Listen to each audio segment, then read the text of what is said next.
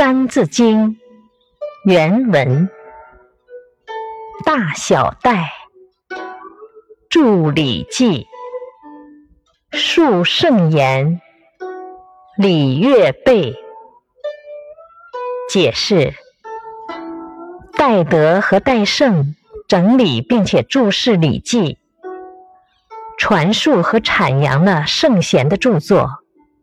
这使后代人知道了前代的典章制度和有关礼乐的情形。启示：中国传统的礼义道德，其中很大部分到今天是有益的。